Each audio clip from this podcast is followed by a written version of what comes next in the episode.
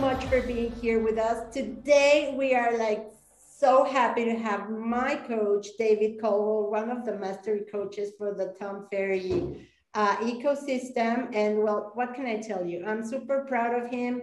I'm super grateful of being his coachee. Thank you, coach. and today we're going to talk about novice to mastery. So let's get ready. Hey, David, how are you? Welcome. And thank you so much for being in our podcast today. Thank you for having me. I'm excited. You know, I love seeing you. Oh, and I love seeing you. And, and we, I love this podcast dynamic that we've generated, right? Yeah, agreed. Yes. So that's part of the process of novice to master. It's just doing it, right? Yeah, I think the we talk about it a lot, but like consistency in any action gets you better. Right. And today I used you as a, as a, as an example in all my coaching calls. So you'll see like tons of views. it's me that's giving you the views.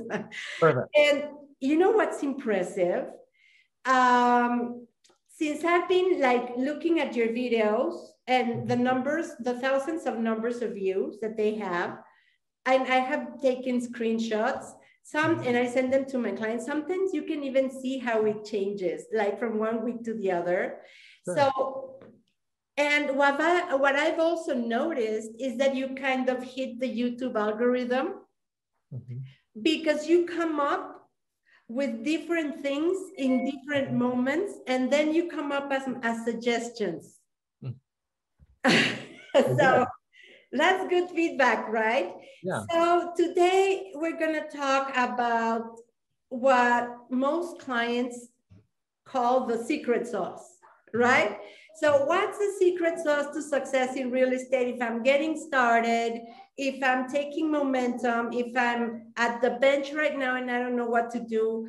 In any case, like stepping down a little or getting started is going back to novice mode, right? So what are your five or your four steps of novice to mastery? You know, I, I think with anything getting started, the first thing you have to have is a goal and you have to have accountability around that goal. So maybe that's kind of it, the first part kind of has two parts to it, but it's it's what the goal, what's the goal, and then what's the accountability. And you know, I look at it a lot, or the analogy I use is, you know, if I wanted to lose weight, right? Right. Well, why? Right? Do what am I trying to accomplish? Do I want to look better? Do I want to feel better? It's probably both, right? Um, how much do I want to weigh? When do I want to get to that weight? Right? Is that realistic? Right? They say, hey, healthily, you can lose a pound a week, right? So, how many weeks is it going to take me to get to my goal week, right? What are these key performance indicators? Um, I was talking to a seller client yesterday who used to work at Boeing. Yes. And I said, Hey, when you worked at Boeing before you retired, you probably had like KPIs or key performance indicators that let you know if you were doing a good job. And she goes, Yeah, I go, so we have those too for your listing, right? Like the average sales price in your area is X, and we think your house is better than average. So we should be higher than X. Hey, average days on market is X average list price to sales price ratio is X. If we get an offer, we need to look at it against those things to help us know if it's good, right? We need we need we need a, a goal, right? And we need these key performance indicators. So for me, the first thing is um, having a goal and creating accountability. And you know, you probably talk about it. I talk about it. Tom talks about it. Um, Pearson's law, right?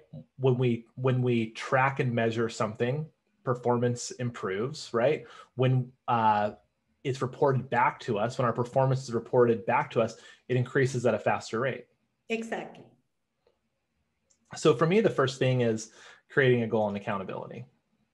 Exactly. And that's like if I, we remember the four disciplines of execution, creating a goal and accountability is part of the first and the second step, which is the wildly important goal and the lag and the lead measurements. So that goes hand in hand.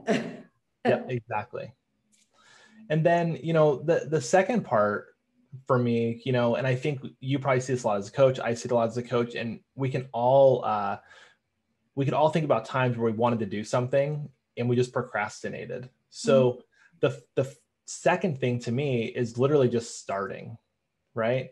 And not starting in a place where you know you're uh, totally compromising your product, but starting in a way where you just know you're you're gonna get better, right? I just have to get started.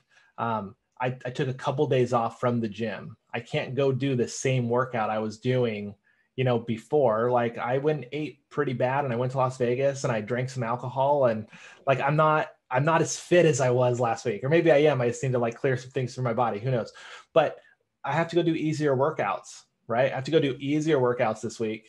So next week I can do the the harder workouts when I'm been back more in my routine, right? That makes sense. Exactly. And back to your podcasts, you had a direction podcast with Jeanette Miller, which I highly recommend everybody goes back to. I love Jeanette.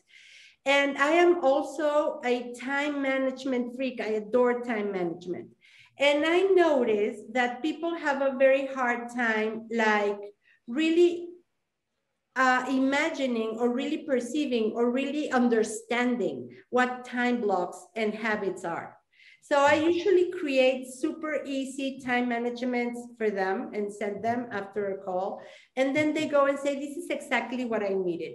Because people uh, see their time management as a big whole mess. But when you put it down and narrow it into, yeah. into one small, easy process, they yeah. tend to do it. And to your other point, we totally need to get out of our head and into execution. And just procrastination is another word for fear of failure and limiting beliefs of I won't do the calls because they will reject me, or I won't do the video because I don't like how I look. So until this is perfect, I won't do it. So guess what? It'll never be perfect.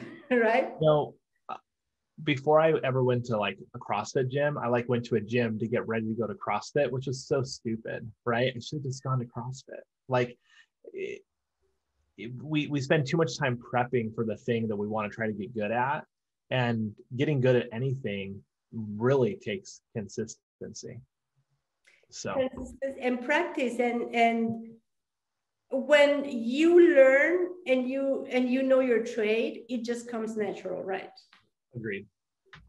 okay, number three. number three. So for me, I think number three is you can't be a perfectionist.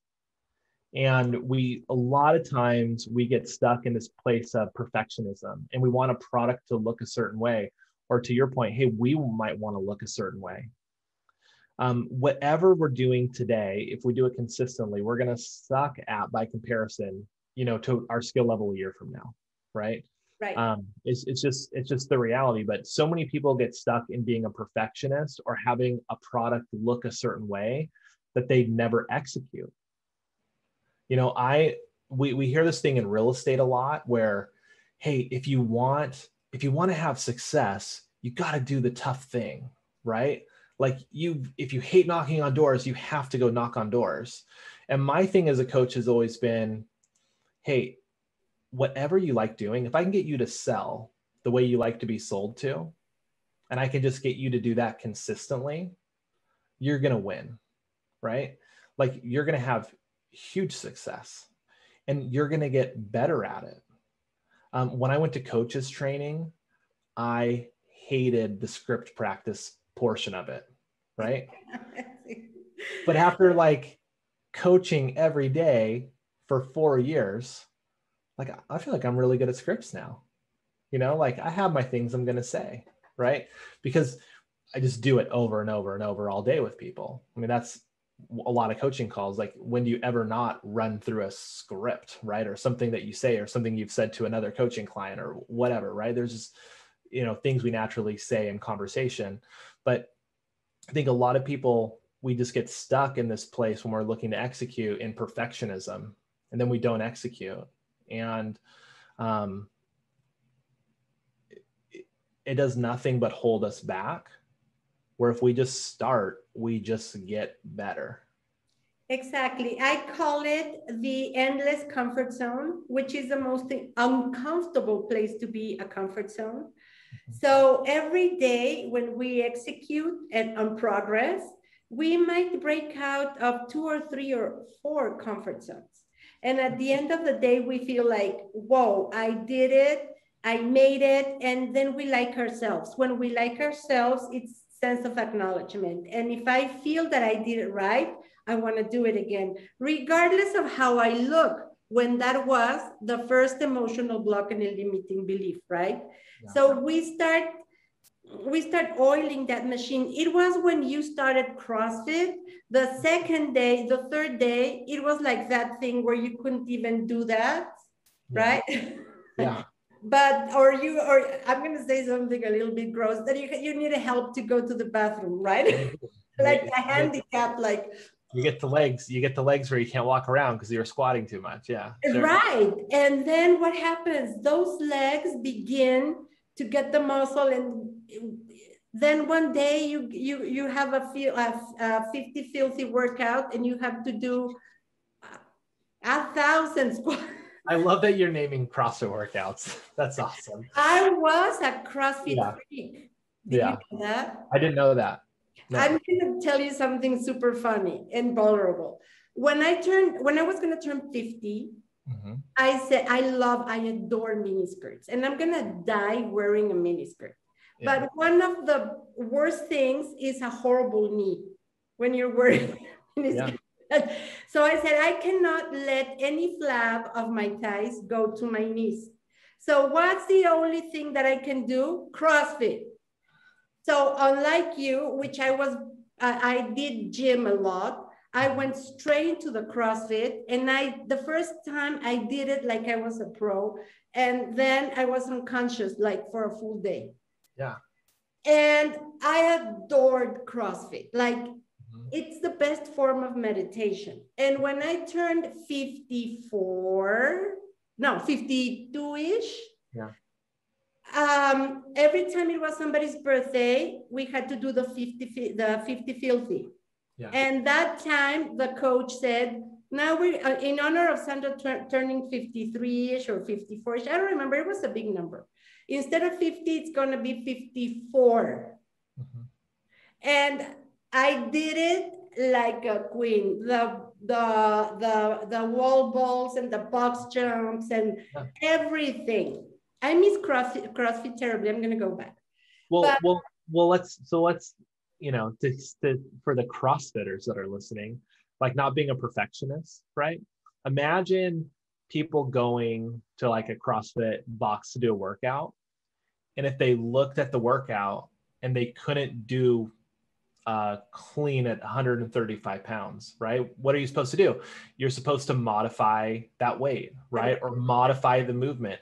And how many people are in there working their asses off doing like the scaled version of the workout before they can do it as prescribed, right? Right. So many people would never get to the prescribed version if they didn't start at the scaled version.